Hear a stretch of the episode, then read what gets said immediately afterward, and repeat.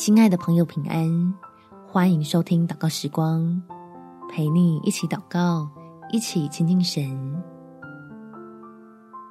让背后的批评提醒自己前进。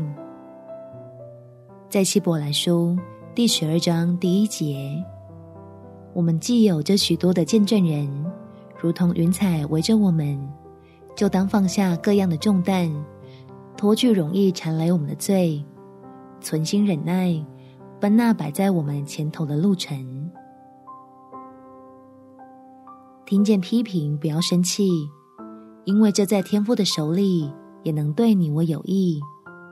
祷告求神赐下智慧，让我们因为攻击带来的刺激，能更加专注在基督的恩典里。我们起来祷告，天父，谢谢你让我知道。有人在背后对我的批评，相信你允许我听到这件事情，是要对我有益处，让我不去回头找人争论，只更加积极在你面前做好自己该做的事。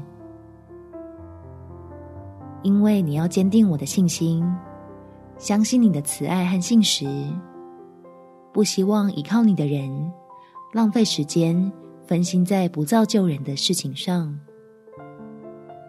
所以我要把这些批评当成一种警训，用来提醒自己不要安逸，要继续靠主得力，好紧跟你的带领，寻求你的心意，把自己的时间投资在有永恒价值的事物上，喜乐的享受与你同行的经历。感谢天父。